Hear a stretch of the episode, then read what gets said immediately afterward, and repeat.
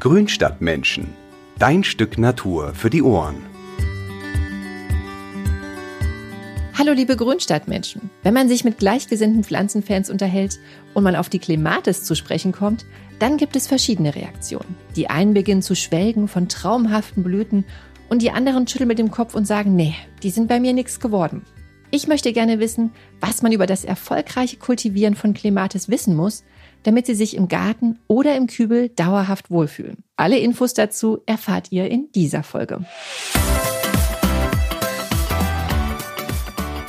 Ich kenne eigentlich niemanden, der Klimatis nicht mag.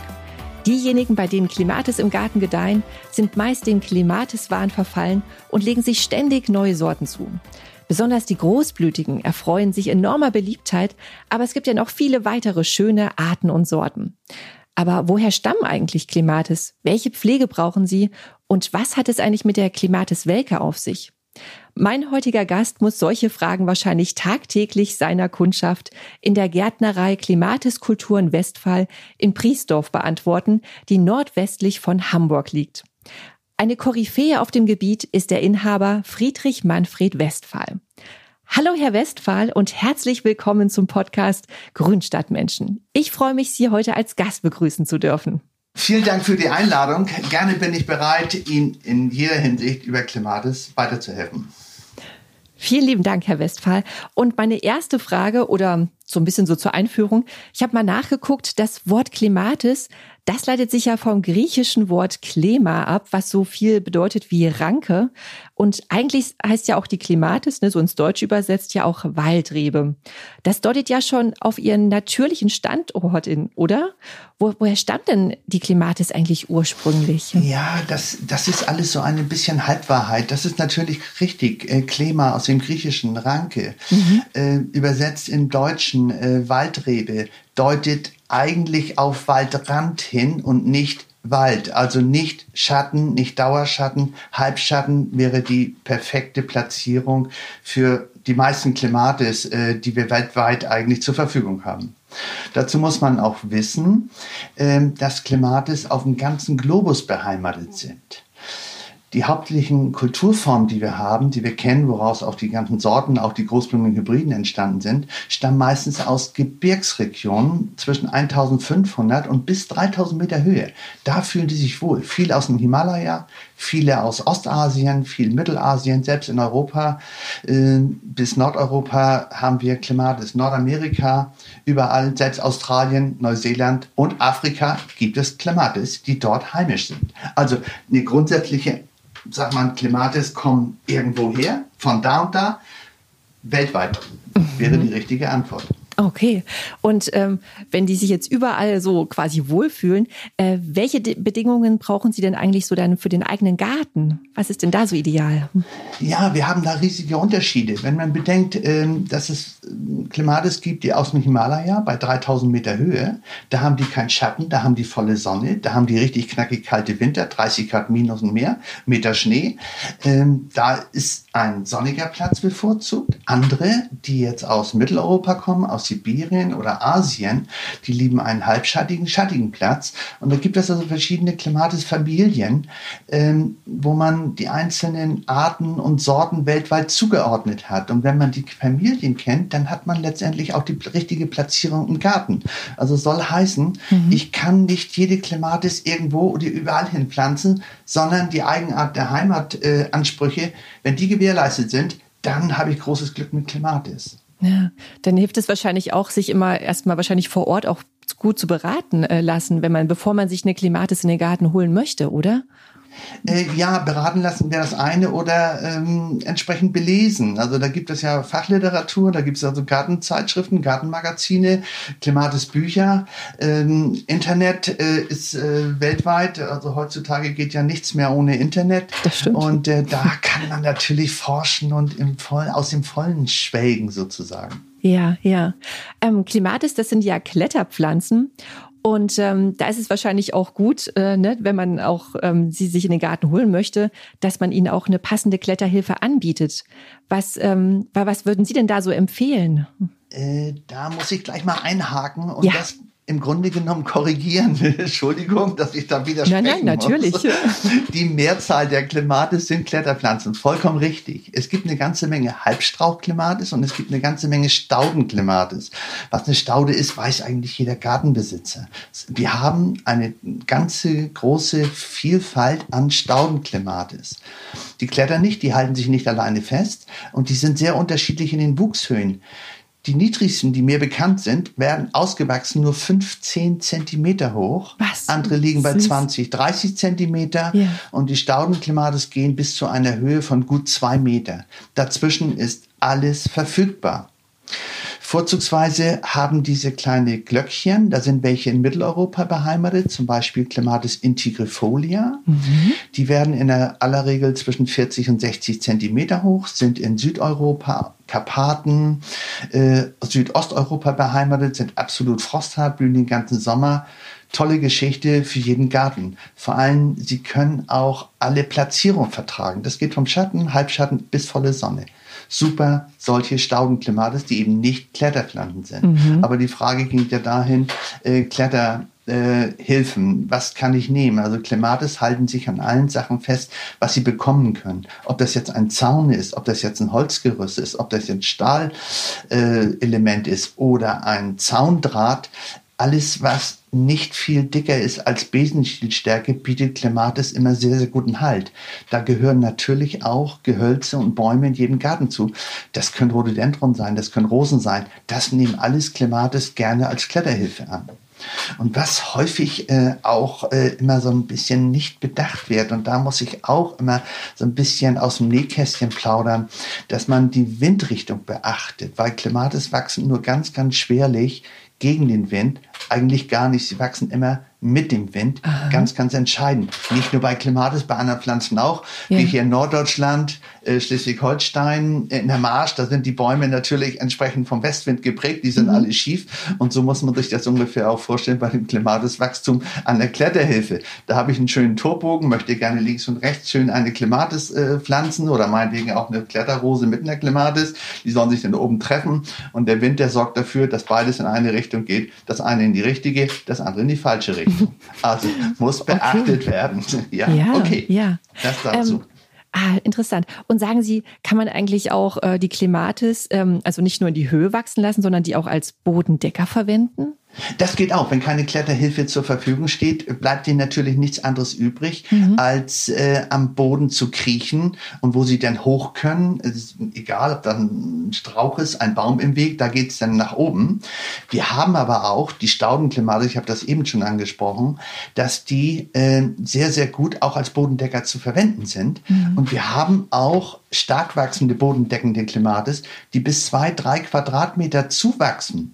Also da kann man ganze Flächen mit begrünen. Ja. Und ich sage, da gibt es dann eine, sowas wie die Juliana Precox, äh, die macht ja eine Pflanze vier Quadratmeter innerhalb von zwei Jahren. Wow. Äh, ich bezeichne die immer als natürlichen Feind des Kirsches. Oh. Vorsichtig ausgedrückt. Ja. So dicht wachsen die und die blühen dann also sehr spät. Die fangen im Juli, August erst an zu blühen und sind dann auch noch sehr gut als Bienenweide ähm, bekannt oder man kann sie sehr gut als Bienenweide äh, nutzen, was ja auch ein ganz wichtiges Thema geworden ist. Ja, stimmt. Das wäre nämlich auch eine Frage von mir, weil immer mehr Gärtner wollen sich ja auch so Pflanzen ne, mit Mehrwert in den Garten holen. Und da Ja. zählt ja auch dieses Insektenfreundliche auch dazu.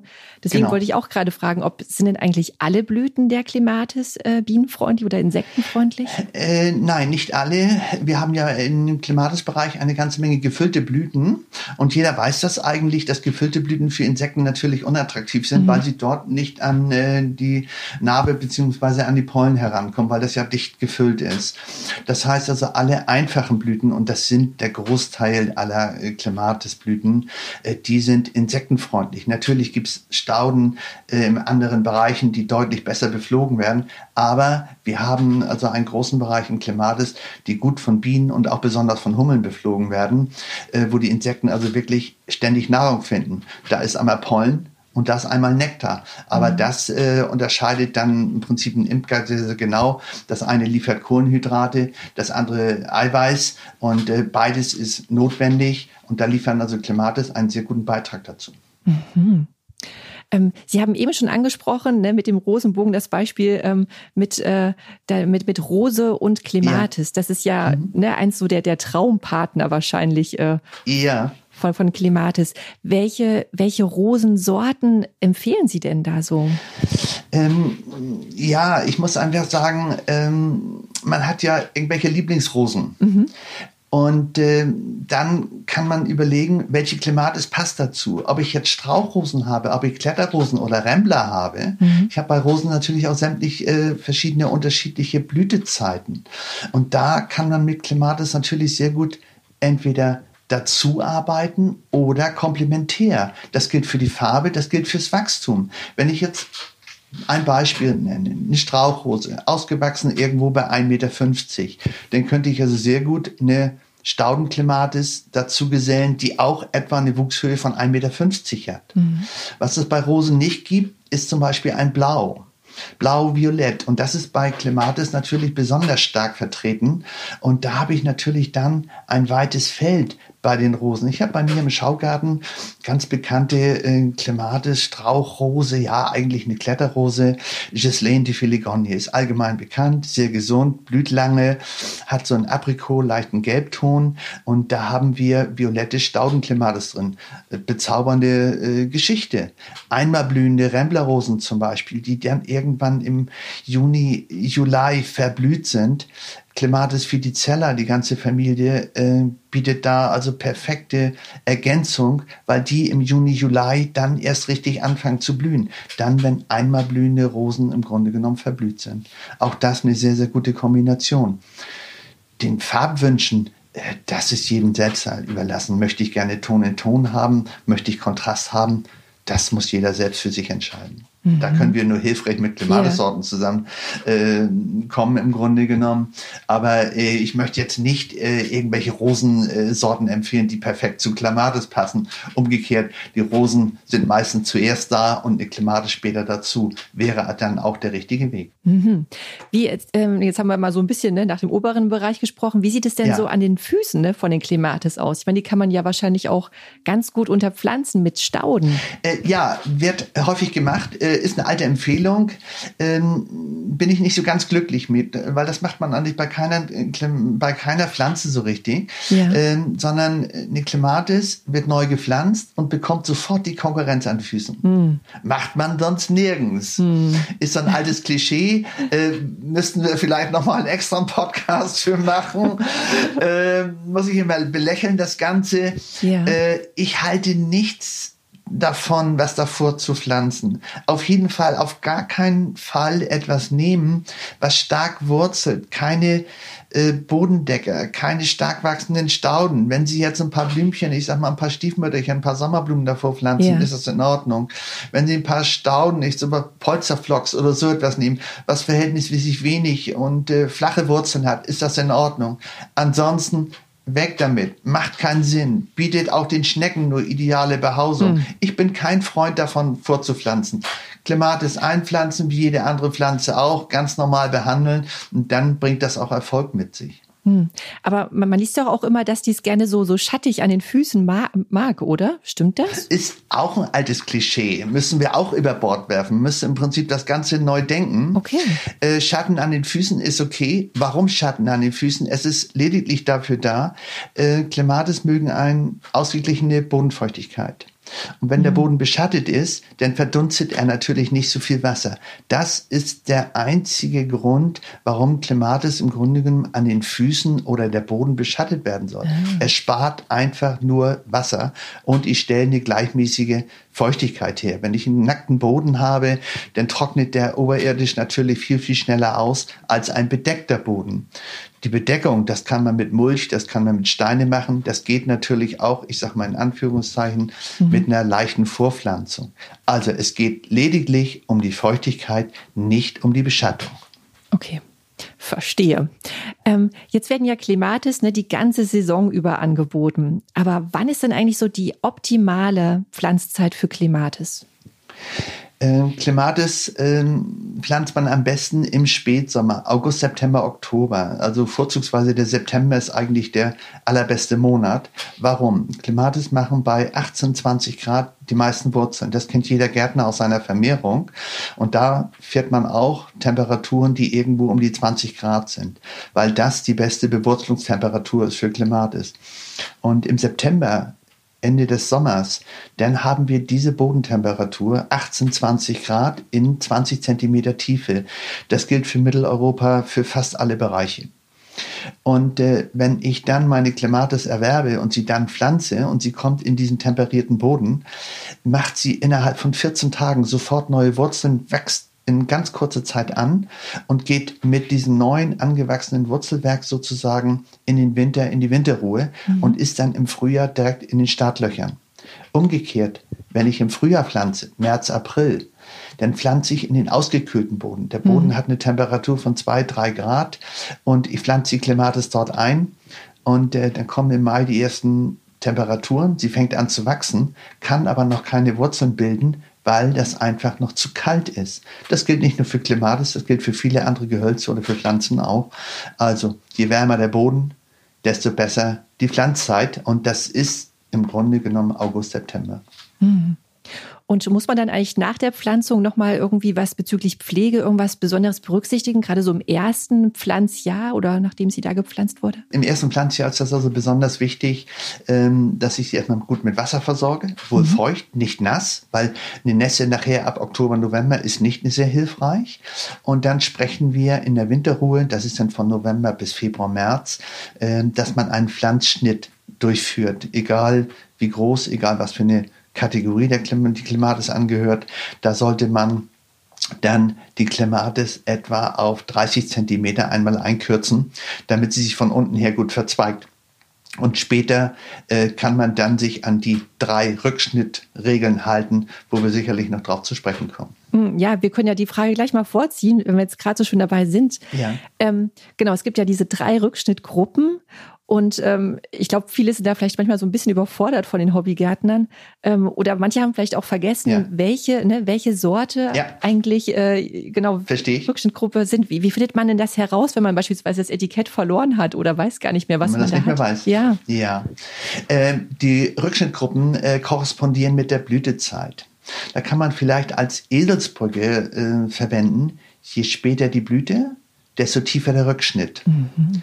Jetzt fragt sich, mhm. was ist früh, was ist spät? Mhm. Da gibt es einen Stichtag, das ist der 1. Juni, also der 1. Juni. Das ist der Stichtag. Alles, was später als 1. Juni anfängt zu blühen, gehört grundsätzlich der Schnittgruppe 3 an. Das heißt, die werden tief zurückgeschnitten. Das sind etwa 20, 30 Zentimeter über Erdboden und das führt man zwischen November und Februar, März durch. Stichwort Klimawandel. Man hatte dann früher gesagt, ja, du kannst die Klimatis auch gerne erst im Frühjahr schneiden. Aber wenn ich äh, meine Kunden oder auch Besucher auf Gartenfestivals mal frage, was ist denn bei euch Frühjahr? Dann höre ich Februar, dann höre ich März, dann höre ich April, bei den nächsten ist das erst Mai. Und weil das ja nicht ganz genau definiert ist und Stichwort Klimawandel, wir haben ja keine richtigen Winter mehr. Jedenfalls hier bei uns in Norddeutschland. Deutschland. Die werden immer milder und ähm, die Klimatis richten sich nach Temperaturen, auch ein bisschen nach der Tageslänge, aber vor allem nach der Temperatur. Und wenn wir keinen Winter haben, keinen richtig frostigen, kalten Winter, dann fangen die schon im Januar, Februar an wieder zu treiben. Und wenn ich dann im März, April erst zurückschneide, dann ist schon viel Kraft eigentlich verloren gegangen. Deswegen in der Winterruhe besser zwischen November und spätestens im Februar schneiden, was die Rückschnittgruppe 3 angeht. So, und dann gibt es noch Rückschnittgruppe 1 und 2. Schnittgruppe 1 äh, da gehören alle frühjahrsblühende Clematis zu. Und zwar die Alpina-Gruppe, die blüht bei uns ja schon im April, Mai. Mhm. Und ganz bekannt natürlich die ganze Familie der Montana, die dann im Mai, Juni blühen. Jeder kennt eine Montana Rubens, dieses Feuerwerk an rosa Blüten, mhm. überwältigend. Und äh, die kann man zu einer anderen Zeit schneiden. Das man, lässt man im Grunde genommen erstmal blühen. Man lässt sie im April und Mai blühen Juni verblühen und dann kann man mit dem Schnitt herangehen, kann sie tief schneiden, kann sie nach Maß schneiden, wie man das gerne hätte. Da ist manchmal ein ganzer Zaun bewachsen. Da lässt man dann einfach die Zaunkrone, alles was über die Zaunkrone gewachsen ist, das schneidet man dann ab. So, und dann haben wir noch die Gruppe 2. Da fällt eigentlich nur eine Kategorie drunter, und zwar alle zweimal blühenden, großblütigen Hybriden. Ich nenne mal eine Sorte, die sehr bekannt ist, zum Beispiel Nelly Moser. Mhm. Kennt jeder, ist eine Sorte, die schon 150 Jahre alt ist, blüht im Mai, Juni, macht eine kleine Pause und blüht August, September wieder. Die gehören in die Schnittgruppe 2 und da sind wir auch im in der Winterruhe zwischen äh, November und Februar mit dem Rückschnitt. Und da schneiden wir nicht ganz so tief zurück, sondern wir schneiden die Pflanze ungefähr um die Hälfte herunter, egal wie alt, egal wie groß sie ist. Also wir sind dann irgendwo bei einer Rückschnitthöhe von 80 Zentimeter bis 1,20 Meter. Das ist eigentlich die Geschichte zum Rückschnitt. Oh, sehr informativ. Vielen Dank. Gerne.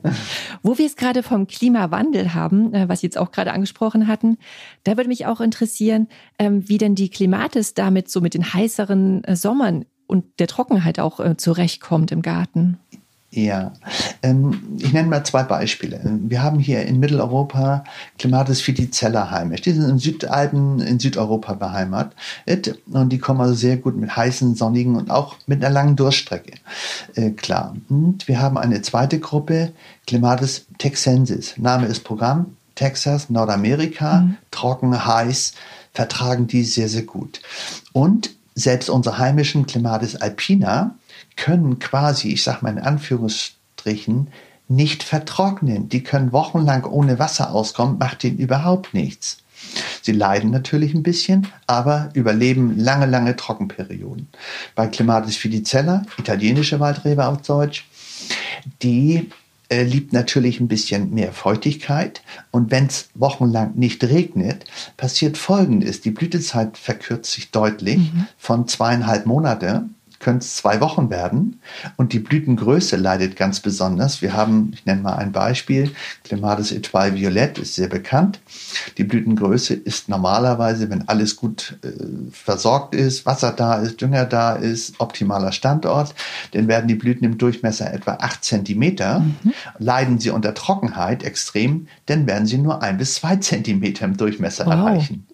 Pflanze überlebt das, ja. kommt natürlich da so ein bisschen schleudern, mhm. ist vollkommen klar, mhm. aber Klimawandel ist da nicht das Thema. Wir haben also da eine ganze Menge Sorten, die an Trockenheit äh, gewöhnt sind. Ja die das vom Heimatstandort sehr, sehr gut vertragen können. Also Klimawandel und Klimatis passt in gewisser Weise auch noch gut zusammen. Auch gut zusammen, perfekt. Und ähm, wenn jetzt äh, ein Kunde zu Ihnen in den, ins Geschäft kommt, äh, der jetzt noch gar keine Erfahrung mit Klimatis hat, welche Klimatis empfehlen, würden Sie ihm denn dann empfehlen, so für einen Anfänger? Ähm, es gibt heimische Klimatis hier, allen voran zum Beispiel Klimatis vitalba. Äh, die wächst im Weserbergland, die wächst fast an jedem Bahndamm. Die haben wir hier an der Elbe, am Elbstrand, mhm. in den Mittelgebirgen. Äh, in Frankreich ist das zum Beispiel, in Südfrankreich sind die Bauern ganz erbost über Clematis vitalba, die da auf den Feldern wild wachsen. Das ist also da ganz lästig im Grunde genommen. Yeah. So, unsere heimische Clematis ist unverwüstlich. Aber es gibt da eine äh, Kreuzung, äh, die vor fast 100 Jahren entstanden ist. Und äh, das ist eigentlich so die perfekte Klimatis, wenn jetzt jemand ein Anfänger ist sozusagen und möchte dann auch wirklich eine perfekte Klimatis haben, dann äh, gibt das eine, die dreieinhalb Monate blüht, die unverwüstlich ist, die man schneiden kann, die man wachsen lassen kann.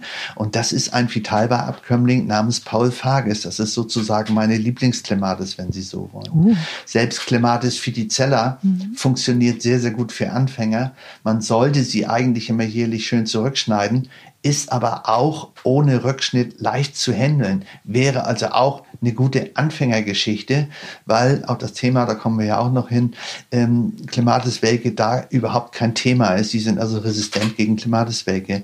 Und das ist auch ein ganz, ganz wichtiges Thema. Ich möchte mir dann also auch gerne eine gesunde Klimatis äh, in den Garten holen, wo ich nicht spritzen oder nicht irgendwo Chemie einsetzen muss. Muss ja auch nicht sein. Wir haben ja eine große Auswahl, dass wir das umgehen können. Hm. Das stimmt. Genau, jetzt über die Clematis Vega haben wir noch gar nicht gesprochen. Äh, nicht ganz gut, dass ich es jetzt hier erwähne. Ähm, das ist ja so eine, ich sag mal, gefürchtete Pilzkrankheit. Ähm, woran erkennt man denn, äh, dass man, also dass die Klematis, diese Klematiswelke hat und was kann man dagegen tun? Also es gibt nach wie vor äh, kein äh, richtiges Bekämpfungsmittel. Also es gibt im Grunde genommen zwei Stadien von Klematiswelke. Es fängt mhm. immer mhm. mit Blattflecken auf der Blattunterseite an. Und äh, besonders empfindlich sind eben die großblumigen Hybriden. Und da gibt es besonders ein Temperaturfenster. Und da komme ich äh, zwangsweise wieder auf den Heimatstandort äh, zu sprechen. Mhm. Großblumige Hybriden sind am empfindlichsten. Die Pilzkrankheit heißt Phoma, so äh, der wissenschaftliche Name, und befällt Blätter, Stängeln und auch Wurzeln. Und das Hauptproblem ist, äh, man handelt sich das häufig schon beim Kauf der Clematis ein. Ähm, man achtet dann natürlich nicht, da ist mal ein Blattfleck dran, naja, dann nimmt man, hat jede Staude auch, oder das ist jetzt nicht so tragisch. Mhm. Und äh, da sitzen im Grunde genommen schon die Pilzsporen dran. Und mit Gießwasser, mit Regenwasser waschen diese Pilzsporen dann schließlich in den Boden. Mhm. Da werden die Wurzeln angegriffen und dann hat man dieses typische Welken, was dann quasi über Nacht kommt. Ähm, das ist dann im Grunde genommen schon das zweite Stadium. Und das passiert häufig immer erst im zweiten Jahr. Im ersten Jahr ist das eine Blattinfektion, fängt mit unregelmäßigen Flecken bei den Blättern im unteren Bereich der Pflanze an und setzt sich dann langsam, manchmal auch schnell nach oben fort. Immer dann, wenn Wasser vorhanden ist und wenn die Temperatur über 20, 25 Grad ist. Mhm. Das ist eigentlich das Hauptproblem. Und da komme ich also nochmal wieder auf, das, auf den Heimatstandort zu sprechen, weil die großblumigen Klimates stammen von ostasiatischen Gebirgsklimates ab, also von Patans und Lanigenosa. Und die sind eigentlich bei 2000 Meter Höhe erst heimisch. Und da haben wir im Sommer nicht so hohe Temperaturen. Und da hat der Pilz keine Überlebenschance und da haben wir auch keine Probleme. Also wer über 2000 Meter Höhe wohnt, sollte eigentlich niemals Klimateswege haben. Ja. Oder ich ja. nehme halt resistente Sorten mhm. äh, und weiche im Prinzip einfach aus, klammer die großblumigen Klimates mal aus mhm. und alles, was dann zur Verfügung steht, ist resistent gegen Klimateswelke. Ah, okay. Und sagen so die Geschichte. Das, das dazu. Ähm, und sagen Sie, welche Krankheiten oder Schädlinge gibt es denn außerdem noch? Ja, man hat natürlich dann so die klassischen ähm, Gartenschädlinge äh, wie Blattläuse, rote Spinne, äh, Tripse und Schnecken vor allen Dingen. Schnecken sind die größten Feinde der Klimatis. Echt? Das ist, okay. ja, das muss man einfach so zur Kenntnis nehmen. Und äh, da muss man also Obacht geben, äh, besonders bei einer jungen Pflanzung, äh, bei einer jungen Klimatis, wenn die neu gepflanzt ist, äh, dann haben wir im Prinzip Schneckenprobleme. Da muss man also ganz wachsam sein. Wenn Blattläuse mal schädigen, ja, dann haben wir verkrüppelte Stängel, verkrüppelte Blüten mal. Ja, okay, können wir vielleicht noch mit leben. Wenn wir Meisen im Garten haben, die putzen die dann irgendwann weg, mhm. dann sind die Läuse von alleine weg. Das ist nicht das Problem. Aber Schnecken, aufgepasst, da auf jeden Fall höllisch Obacht geben. Mhm. Wenn ich jetzt, Schnecken sind der größte Feind. Ja, äh, wenn ich jetzt zum Beispiel aber jetzt so einen Balkon oder eine Terrasse habe und möchte gerne ähm, Klimatis im Kübel kultivieren, dann kann ich das ja wahrscheinlich so ein bisschen umgehen, das Problem, oder? Äh, mit Kübel äh, bin ich also schon auf der sicheren Seite, obwohl äh, Schnecken natürlich auch für Kübel mhm. äh, kein äh, keine Angst haben sozusagen. Also Kübel sind für sie kein Hindernis in dem Sinne. Schon eine gewisse Barriere endgültiges Hindernis nicht, aber auf dem Balkon sollte ich eigentlich keinerlei Probleme oder selten wenig Probleme haben mit Schnecken. Viele Klimates sind sehr gut Kübel geeignet. Da gibt es also eine ganze große Auswahl. Ja. Da ist man auf der sicheren Seite, spätestens so zweiter Stock, da kommen die Schnecken eigentlich selten hin. Und ähm, der Kübel, der sollte wahrscheinlich auch ne, entsprechend groß sein, ähm, weil ich nehme ja. an, das Klimatis ja schon recht tief auch äh, eigentlich wurzeln. Ne? Ja, äh, Klimatis können bis 1,50 Meter tief wurzeln. Das ist also hm. Wahnsinn. So ein tiefes Gefäß gibt es im Grunde nee. gar nicht zu kaufen. Das stimmt. Also im Klartext die Form und die Größe des Gefäßes spielt nicht so eine entscheidende Rolle, weil ja. äh, spätestens nach einer Saison sind die Wurzeln am Boden angekommen und machen mhm. den Drinkwuchs, äh, wie in jedem anderen Topf auch. Äh, es gibt eine kleine Faustregel, dass wir sagen, äh, pro Jahr, pro Pflanze etwa 10 Liter Erde zur Verfügung stellen. Das heißt, mhm. wenn ich ein mhm. großes Gefäß habe von 20, 30 Liter äh, und eine Pflanze da drin platziere, dann habe ich zwei, drei Jahre Ruhe. Ich kann sogar zwei oder drei reinpflanzen. Dann sollte ich nach ein bis zwei Jahren eine Revision durchführen. Man kann dasselbe Gefäß wieder nehmen, äh, das Ganze entnehmen, Wurzelbahn kleiner machen, die Wurzeln ein bisschen beschneiden, neue Erde einfüllen und dasselbe Gefäß über viele Jahre immer wieder verwenden. Also wenn wir 20, 30 Liter zur Verfügung haben oder ja. noch mehr, habe ich auch weniger Gießarbeit. Also je größer, mhm. desto besser, ganz klar. Äh, mit kleineren Gefäßen geht das aber auch. Ich habe nur ein bisschen mehr Aufwand, äh, die zu pflegen und über den Sommer zu bringen. Mhm. Ich habe mal eine andere Frage und zwar mit wie vielen Klematis und äh, mit welchen Sorten schafft man es eigentlich, dass es so die ganze Saison hindurch im Garten blüht? Ähm, ich brauche nicht so eine riesige Auswahl. Äh, ich würde etwa mit äh, fünf verschiedenen Sorten äh, von März, April bis Oktober, fast Dezember Blüte durchkriegen. Wow. Fünf Sorten würden das schon erledigen können, ja. Mhm. Und muss man dann da, je nach, was Sie auch sagten, Texensis oder Viticella, ähm, dass man da so ein bisschen wechselt? Ähm, äh, genau, ne? dann muss man äh, einmal äh, sich die Familien genau anschauen. Mhm. Äh, die Familie hat ja immer, jede Clematis-Familie hat ja so ihre Priorität in der Blütezeit.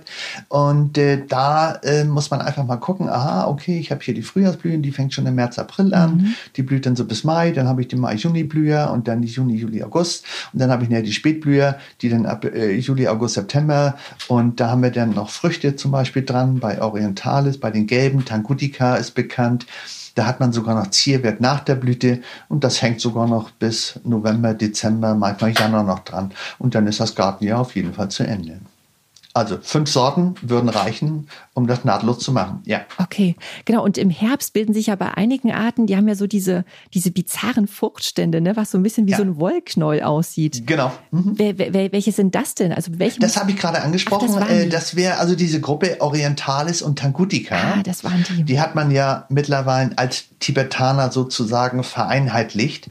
Da läuft also alles drunter. Sind vorzugsweise gelb, da gibt es ein paar Abweicher in weiß, in äh, ja orange und sogar auch in ganz schwarz. Wir haben also sogar mhm. eine Black Tibet, eine schwarze wow. Orientalis sozusagen.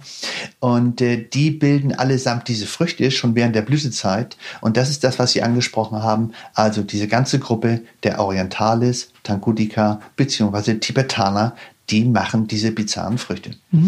Es machen aber auch mhm. äh, Clematis alpina in der, Frühjahr, in der Frühjahrsblüte. Äh, da haben wir diese bizarren Früchte dann auch natürlich nach der Hauptblüte. Das ist dann so im April, Mai. Und die sind dann im Mai, Juni, Juli, August an den Pflanzen erhalten. Während bei den gelben, bei den Orientalis, Tangutica, Tibetana, die eigentlich erst ab August erscheinen. Mhm.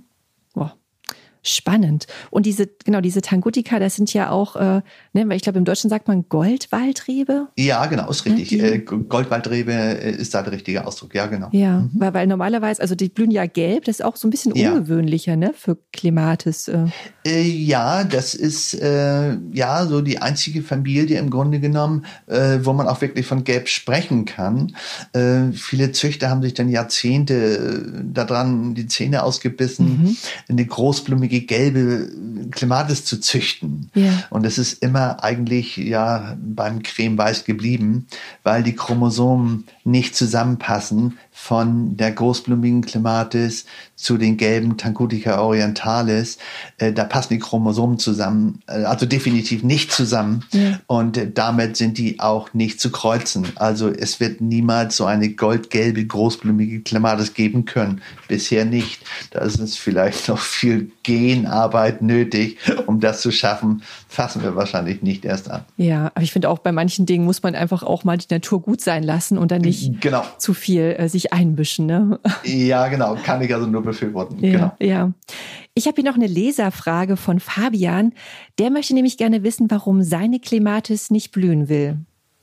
Okay. Dazu müsste ich eigentlich die Sorte wissen. Ah, okay. Die hat er jetzt leider nicht Weil genannt. Ich müsste äh, ja. jetzt im Dunkeln tappen. Ja. Ähm, es gibt verschiedene äh, Sorten, äh, Eigenschaften. Ich nenne jetzt mhm. mal vielleicht zwei oder drei. Mhm. Vielleicht kennt er sich da denn wieder. Äh, zum einen kann der falsche Rückschnitt ein Grund sein. Okay. Ja. Wenn ich eine Montana zum Beispiel, die im Frühjahr blühen soll, die Knospen im Herbst anlegt, jedes Jahr schön tief zurückschneidet, dann schneide ich sämtliche Blüten- und Knospenanlagen jedes Jahr sauber mit weg, dann wird sie in 100 Jahren nicht blühen. Verständlich. Ja. Das ist die eine Variante. Klingt plausibel. Äh, eine andere Variante, ähm, sommerblühende Clematis, da gibt's äh, ein Teil, besonders rote neigen dazu. Wenn die zwei, drei Jahre alt sind, dann machen die unheimlich viele Triebe. Da das Wurzelwerk nicht genügend ausgeprägt, um, ich sag mal, 30, 40 Triebe gleichmäßig zu ernähren. Die Triebe werden immer dünner und können keine Blühhormone entwickeln, weil sie sich gegenseitig beschatten und die ganzen Wurzeln nicht viele starke oder wenige starke Triebe ausbilden können. Es werden immer mehr, es werden immer dünnere, die beschatten sich und die kommen dann nicht zum Blühen. Da äh, muss ich mit der Schere Einhalt gebieten im Grunde genommen, wenn ich so eine Pflanze habe, die ist jetzt, ich sag mal, drei, vier Jahre alt, fängt an mit 20, 30 Trieben aus dem Boden zu kommen, was bei Klimatis keine Seltenheit ist, mhm. dann schneide ich mindestens zwei Drittel der vorhandenen Triebe weg. Ein Drittel bleibt stehen, die werden dick, die machen Knospen und die blühen dann auch. Ja. Das ist auch häufig eine Ursache. Und es könnte auch eine dritte Ursache noch möglich sein, äh, wenn sie einfach zu schattig steht oder extrem trocken, dauerhaft zu trocken. Das sind so die vier Kriterien, die mir jetzt so spontan einfallen. Wenn ich die Sorte wüsste, könnte ich Ihnen ganz präzise äh, da weiterhelfen. Ja, aber das war eine schon gute Hilfestellung. Also ich denke mal, Fabian, da ist bestimmt eine, ein Grund dabei. Also da wird er sich bestimmt wiederfinden. Ja, jetzt sind wir eigentlich schon so gut wie am Ende unserer Folge.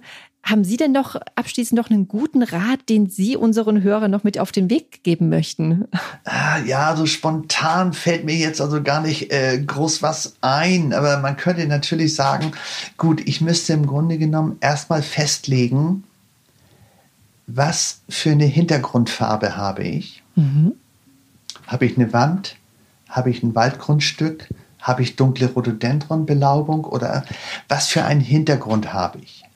Und dann suche ich mir im Grunde genommen eine passende Klimatisfarbe dazu aus. Ich nenne mal ein Beispiel. Ich habe hier eine neue Mitarbeiterin, die ist nun ganz begeistert hier eingestiegen mhm. bei uns, hat äh, so ein kleines Wald äh, Randgrundstück, alles voll Rhododendron, ist ganz begeistert und hat dann auch äh, in meinen Katalogen gelesen, dass zum Beispiel Rhododendron und Clematis auch sehr gut gehen. Oh, sagt sie, ja, ich habe dann auch gelesen, dass Fidicella gut gehen. Ja, wird auch von Boden gut passen. Funktioniert. Ja, oh, sagt sie, die zwei Violett finde ich ganz gut. Ja, sage ich, geht sehr gut. Nachteil, ich habe ein Waldrandgrundstück ich habe viel Schatten, ich habe eine dunkle Rhododendron-Belaubung und wenn ich dann noch eine dunkle Clematis zupflanze, dann sehe ich die aus fünf oder zehn Meter Entfernung gar nicht blühen. Mhm. Mhm. Ah, ja, sagt sie. Mensch, eine gute Idee.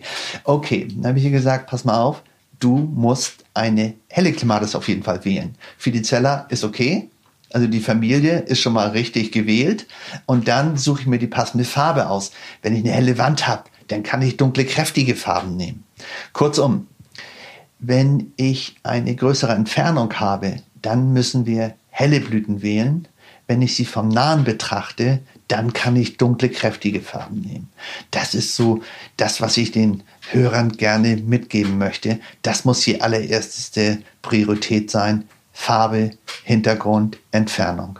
Und dann die passende Sorte wählen. Perfekt. Das ist doch ein gutes Schlusswort, Herr Westphal.